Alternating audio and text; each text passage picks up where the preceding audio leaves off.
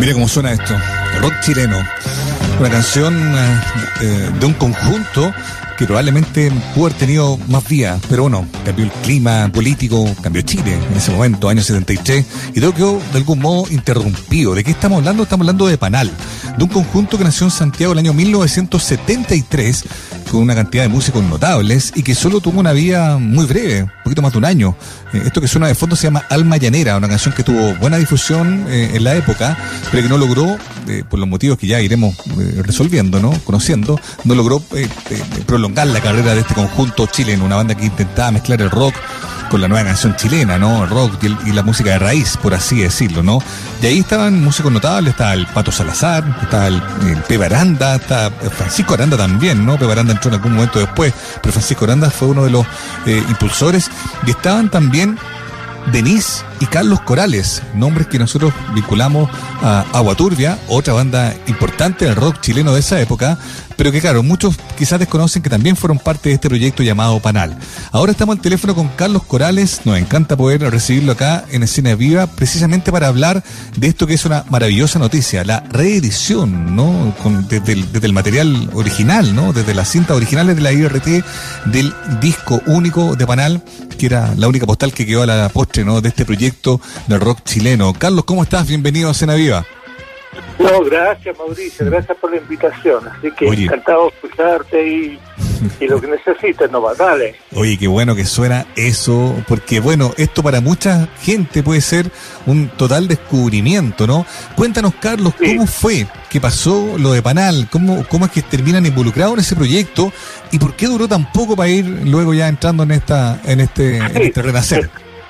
Mira, eh, fue una, digamos, no digamos un invento como ahora hay que reinventarse y todas las cosas en ese tiempo, fue un invento de, de José Ureta. José Ureta era un, bajista que tocaba música tropical, todo eso, y mm, cuando nosotros, como con Denise, con Aguaturia, llegamos en el 72, por ahí más o menos, él nos invitó a participar en, el, en este grupo Grupo Panal. Dijo, oye, tengo los arreglos, tengo hecho, y voy a invitar a muchos, muchos profesionales para que hagamos una banda que me gustaría hacer, al ponerle el asunto. Y él me explicó que era, la idea de él era, por decirte, como cierto, como Santana tocando música latinoamericana. No la música de, claro, no la música que tocaba Santana que era, que era tropical de ya, o otra cosa. Claro. Entonces, la idea de él fue disculpa, la idea de él fue tomar eh, un montón de temas y llevarlo a esto. Y gracias, estuvo Pancharanda también, porque podía cantar. Claro. Oye, Carlos, no sé si me escucha muy bien, pero lo que yo te quería preguntar es, eh, claro, había también ahí en, en, la música chilena algo muy potente que estaba pasando con Congreso, con los blogs, con los jaivas que estaban experimentando rumbos similares. La idea era también, eh, desde lo que tú cuentas, sumarse un poco a esa tendencia, a ese estilo, a esa moda. No, no creo, porque imagínate que jaivas y Congreso empezaron usando también en esa época, me acuerdo de visto, instrumentos, digamos, folclóricos de, Latinoamérica. Claro.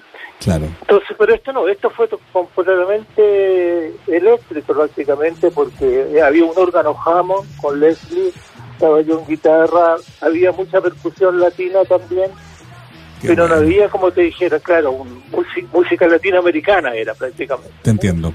Oye, finalmente graban entonces, el proyecto se arma, graban este disco, ¿y qué es lo que pasó de ahí en más? La canción Alma Llanera, yo lo decía, sonó, tuvo buena difusión radial, pero el proyecto, ¿cuántas veces logró tocar en vivo? ¿Cuántas veces lograron eh, eh, tratar de, tirarlo para adelante, digamos, antes que se abortara? claro, la única vez que tocamos en vivo fue en Viña del Mar. ¿En el festival? El festival, el festival de Viña, exactamente. ¿Ah? La única vez. Ahora te digo, el, te digo realmente la dura por cómo fue la cosa.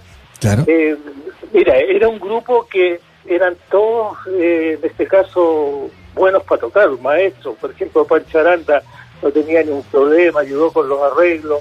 Te cuento que habremos ensayado unas tres veces, como mucho. Y de ahí nos fuimos al estudio y ahí se terminó de hacer los arreglos y todo el cuento en, vivo, en directo, todo. Oye, ¿dónde lo grabaron? ¿Dónde lo grabaron el disco, Carlos? Claro, ese fue un estudio que había ahí cerca de la Plaza de Armas. Creo que se llama Splendid, me ah, parece. Él era la RFA. Oye, ¿y lo grabaron de una tirada rápidamente, así como tú cuentas con toda la experiencia que tenías? Claro, claro, rápidamente porque tocábamos y nos pegábamos el ensayo de la que venía y todo, todo el asunto, así que fue realmente rápido. Y por eso te digo que hay grupos que hay mucha gente que tiene, como te decía, tanto talento mm. que cuesta formar un grupo. Claro. pero, claro, se cuesta que no les, no les gusta ensayar, ¿sí? Es tan fácil para ellos hacer cosas o estar ensayando eso, vamos a tocar nomás. Fue una ¿Qué tanto ensayo? Claro, te entiendo. ¿Qué tanto ensayo? Claro. Oye, bueno, ese, ese disco se graba rápidamente, entonces son ocho canciones, entre ellas, si somos americanos, ¿no? De Rolando Garcón. Es decir, hay un repertorio de raíz. Em, tienen esta única presentación en el Festival de Viña. ¿Qué pasó? ¿Por qué el proyecto no siguió? ¿Fue gravitante? ¿Fue importante en ese sentido lo que pasó con el golpe de Estado? ¿Tú, lo, tú crees que fue un factor o no? Mira, eh, no, no fue ese el factor directo, te digo, de, que el grupo no siguiera. Era porque no, no, hubo más, te digo, Pancho después se fue a Italia y se empezó a disolver, Salazar empezó a funcionar con el Pesureta en, la orquesta de Viña. Claro. Y ahí fue donde después me metieron a mí en la orquesta de Viña cuando se fue el guitarrista. Ese es otro cuento aparte. Claro, claro. claro. haciendo eso. Pero no es más que eso y prácticamente no lo hemos terminado. O sea, se acabó nomás. Se, Fue como entiendo. Mm. Oye, ¿y, ¿y, nunca les, les pasó que, que, hubieran, que existieran ganas de, de reactivar el proyecto o que alguien les preguntara, oye, ¿qué pasó con Panal? ¿Por qué nunca tocaron? Claro. ¿Viene otro disco? ¿Qué pasó ahí? Claro. Todos preguntaban y Pepe intentó de nuevo hacerlo, hizo una celebración en una de las salas de SCD ¿Ya? Hace, antes de la pandemia Ah, Entonces, como que hicimos una reunión de, del grupo, cómo va a pasarlo bien. Y estuvo bien bonito, hubo harta gente invitada, y eso sí, eh, te digo, costaba, pusieron, puso un coro él para que hiciera los temas. La idea era celebrar la, la junta que habíamos tenido. Y, y, habían otros que ya no estaban, como el, el, percusionista que era el que cantaba un tema La gallina no, que fue bien famoso Ah, Iván, Ahumada? Iván Ahumada, exactamente. él, ya no está con nosotros.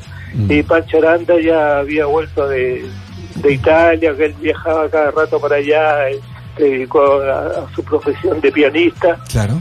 Y cantaba ahí. Y bueno, y, y, la parte de Denise fue ella, fue como invitada a un par de temas. Claro. Claro. como una colaboración así. Éramos bien, eh, bien desorganizados. Oye, Carlos, es que lo que tú describes es real. O sea, eran como músicos con alta experiencia, les salía fácil hacer esto, pero ¿en qué momento quizás empezaron a, darse cuenta de que lo que habían hecho, que a lo mejor ni siquiera le habían tomado tanto el peso, terminó ser eh, relevante? Después, vinieron, qué sé yo, quizás eh, músicos más jóvenes o periodistas o amantes de la música que empezaron a mirarle la, arqueología de la música chilena, el rock chileno, y se encontraban con Panal. ¿Qué es Panal? Y mira cómo suena. Le empezó a pasar también que las mismas generaciones posteriores los fueron ayudando a entender lo que había significado Panal. Exactamente, claro, porque mira, en ese tiempo éramos todos cabros, jóvenes, que lo único que queríamos era tocar y decir cuenta. Pero te digo, es claro, con el tiempo tú te das cuenta de, que lo que hace es algo que va a quedar. Claro. En algunos años más, porque si no sabe la trascendencia que puede tener en esta, en esta experiencia con Panal, fue una cosa musical muy potente. Porque hubieron, ¿sabéis dónde pegó harto Panal? En Europa. Todos los grupos latinos, claro, todos los grupos latinos que se fueron a Europa, Francia, que se dio Italia, España, todos tocaban el repertorio de Panal. Claro, eran ah, latinos de acá, latinoamericanos, y que iban a tocar, tocaban eso. Así que te digo, eh, se conoce bastante y por eso hay una, una repercusión en ese sentido de del interés de saber eh, qué pasó con la banda. Todos, todos tocaban la banda, no te haciendo los temas lo hacían mejor que nosotros prácticamente, se lo entendían bien. Oye, claro, increíble además porque pasa con muchos de esos grupos, yo te lo digo, yo como amante de la música también del rock chileno, hay muchos eh, discos que Hervento no ha encontrado de rock chileno que son editados por sellos españoles, alemanes, bueno, ha pasado con Aguaturia, ha pasado con, con Brujo, con los Flops, eh, pasó un poco lo mismo con Panal, la etiqueta o, los derechos terminaron yéndose a otro lado también, ¿o no? Los derechos sobre la sobre las grabaciones del, del disco. Mira, en ese tiempo uno ni se preocupaba de las grabaciones ni de los royalties. Lo único que hacíamos era grabar. Nos pasó con Aguaturbia también al final los máster, claro, se, fueron por un lado, se fueron por otro, por lo menos los de nosotros. Al final los recuperamos, yo soy yo el dueño de los máster de Agua Turbia, pero en este caso de, de Panal tendría que ser Petureta, que fue, digamos, el, fundador, el, gestor de, este cuento, de este invento. Y no sé, y no sé quién tiene los derechos ahora, yo sé que el sello va a sacar el, el sello que estamos también nosotros ahí, va a sacar eh, esta recopilación en vinilo ahora, así que eso, yo creo que es bonito, claro, vinilo. Vamos a vamos a, a, la historia del, del, rescate, por así decirlo. Precisamente estamos hablando con Carlos Carales, músico guitarrista chileno, un hombre que muchos de ustedes recuerdan, ¿no? Y valoran sin duda, ¿no? Con todo con todo merecimiento como miembro de Agua Turbia, pero también estuvo en Panal, este proyecto olvidado, por así decirlo, digamos, ¿no? Del rock chileno, con un disco, con un solo un disco que publicaron en el año 73, que se convirtió en una pieza de culto y que ahora vuelve. Cuéntanos cómo es que se gesta la idea de, de reeditar este trabajo entiendo que tuvieron acceso a las cintas originales, que se pudo remasterizar. ¿Cómo ha sido ese proceso? Mira, eh, por lo que tengo entendido, eh, la gente del sello eh, me, contó de que habían recuperado las cintas por ahí. Ahora con la tecnología que hay, o se pasan a otras cintas y las mejoran, no tienes problema en eso. Y lo bueno es que ahora ya se puede mandar a hacer los vinilos. todos están haciendo vinilos, todos, todos, todos. Fíjate que hay una demora porque se hacen en Europa. Claro. Hay una, hay una demora de seis meses. ¿Por qué? Porque te lo envían por barco.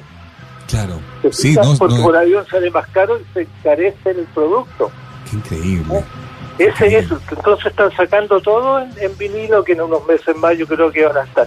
Esa fue la idea de él, se consiguieron y, y tienen planeado también reeditar lo, lo de la banda Guaturbia ahora porque nunca ha sido editado por digamos, por un sello chileno el, claro. grupo desde, desde esa época. Sí, pues bueno, yo, de hecho, los discos de Aguaturbia que tengo son ediciones españolas, si, no, si mal no me equivoco, ¿no? O, inglesas. No, mira, hay unas que son, que son hay una española, una cosa que hicieron en México, todo en forma clandestina, pero las que no, digamos, compraron los másteres fueron los ingleses y los norteamericanos, porque allá, te digo, es le dan más importancia a eso. Hay, hay tanta gente que se fija en ese tipo de cosas. ¿Y qué te pasa a ti, como músico con trayectoria, Carlos, que la música de esa época sea valorada, que, el sonido de ese momento, cuando ustedes eran jóvenes, cuando ustedes estaban experimentando, cuando se metían en todos estos estilos, ¿qué siente que esa música hoy día quizás, quizás, sea incluso más valorada que en aquel momento incluso? Claro, te digo, es el sonido que se logra al tocar en vivo. Mira, mm. afortunadamente en ese tiempo si querías ser músico tenías que cantar o tocar, pues si no tocaban no te servía. Es como es como raro. En Estados Unidos pasaba lo mismo, había muchos talentos, pero había mucha gente que no grababa, sino que tocaba otra gente, un, un que le llamaban un grupo, tocaban los temas, llegaban ellos a grabar, a, te digo así, a poner la voz nomás, tenían todo listo. Pero en este caso, acá en Chile, te digo, todo lo que sucedía en esa época tenías que hacerlo tú y tocarlo.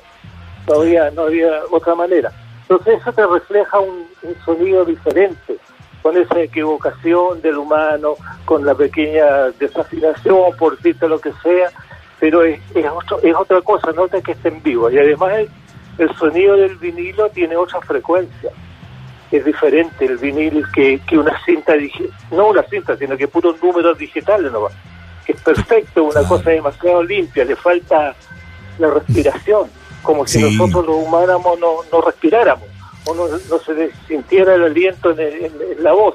Oye, un robot, perfecto. Aunque suene medio, medio cliché, eh, es que por Dios que cambia. A mí me encanta mucho el sonido de los 70. Eh, yo, por ejemplo, te cuento, lo otra vez me compré los discos de Frank Zappa, yo soy bien fanático de Zappa, y escuchar a Frank Zappa en vinilo es distinto a escuchar a Frank Zappa en, en un, en un en, no sé, en un, disco compacto. Digo, siempre la experiencia es buena, pero pareciera que la, la fórmula perfecta está en el soporte de la época, ¿no? En el formato de la época, ¿no?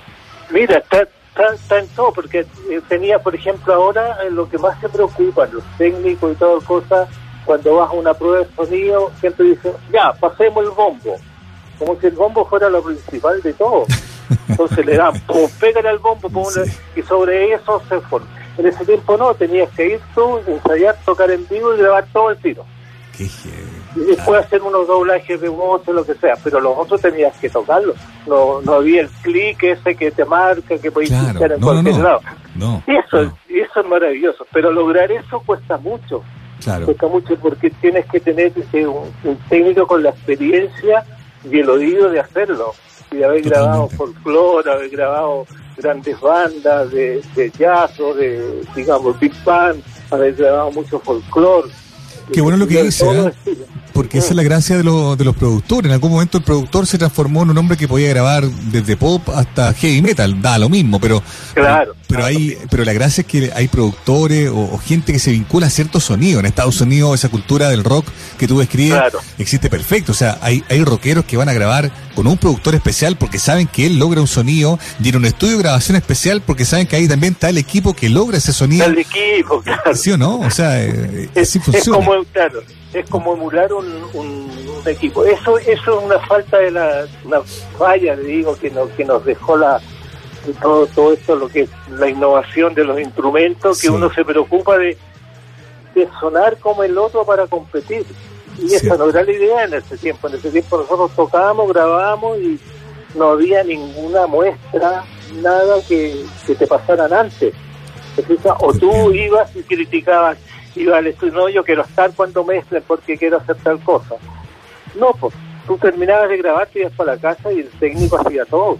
Qué bueno. Te entregaba, el, digamos, la muestra, el, vinilo para que tú lo escucharas por cualquier detalle que querías, pero no lo podías arreglar. Claro, lo que quedó es lo que quedó. Oye, me, perdí en ese dato, te lo pregunté en algún momento, Carlos, ¿cuánto demoraron en grabar el, disco? ¿Una semana, un día, un par de días? Tuvimos como tres días, tres días en general, porque había que, mira, se llevó un Leslie, en ese Leslie se metió la voz, la voz se grabó el, tema El alma llanera, claro. por la voz el micrófono el Neumann, había muchos Neumann, fíjate que la batería se grabó como con cuatro o cinco Neumann, porque cada Neumann es caro. Claro, En ese tiempo eran esos los micrófonos. Grandes, y los estudios eran grandes, estaban adaptados para eso. Había una rever de, cemento con resorte por la que se grababa. No se podía doblar mucho porque máximo ocho pistas. Eso te iba a decir, eran ocho pistas, ¿no? Claro, increíble. Claro, imagínate, claro no había más. No, era, y eran, Qué, cosa más linda. Todo lo que tú nos cuentas, Carlos, es increíble. Carlos, cuéntanos para cerrar, cuando ya el disco esté, bueno, me imagino que será una linda posibilidad para a lo mejor tocar o hacer algo especial. ¿Están pensando en algo? No, mira, voy a hablarle al Pepe, a ver si se atreve a, hacer algo y hacer algo bonito, hacer un pre-lanzamiento, no sé. Sería bonito, sería lindo. Claro. A ver si están todos dispuestos, claro. Como para cerrar la historia de buena manera, ¿no? Carlos Corales, tremendo Carlos Corales, ha hablado con nosotros. Hoy día nos viene a contar la historia de Panal, este proyecto del rock chileno que tuvo un disco el año 73 y que afortunadamente va a volver eh, a ver la luz, ¿no? Eh, remasterizado, pero recuperado de las cintas originales de una época única para la música chilena. Te queremos agradecer, Carlos, y te dejamos los micrófonos de la USACH para que tú mismo presentes Alma Llanera, para que la gente ahí lo pueda escuchar. Ya, ok, gracias Mauricio. Mira, eh, les presento Alma Llanera, un tema del, joropo venezolano que se adaptó para, para Panal con arreglos de Pancho Aranda y José Ureta, donde cantamos todos, o sea, nadie cantaba, el único que cantaba era, era Pancho, pero se hizo esta forma de llevar la voz en un en un lesio que unos parlantes rotatorios que usan algunos órganos jamos. Esa es la gracia, por eso sale la voz así, ah, para parar un poco lo que no podíamos cantar. Pero funcionó bien. Con ustedes, Alma Llanera, de Panal.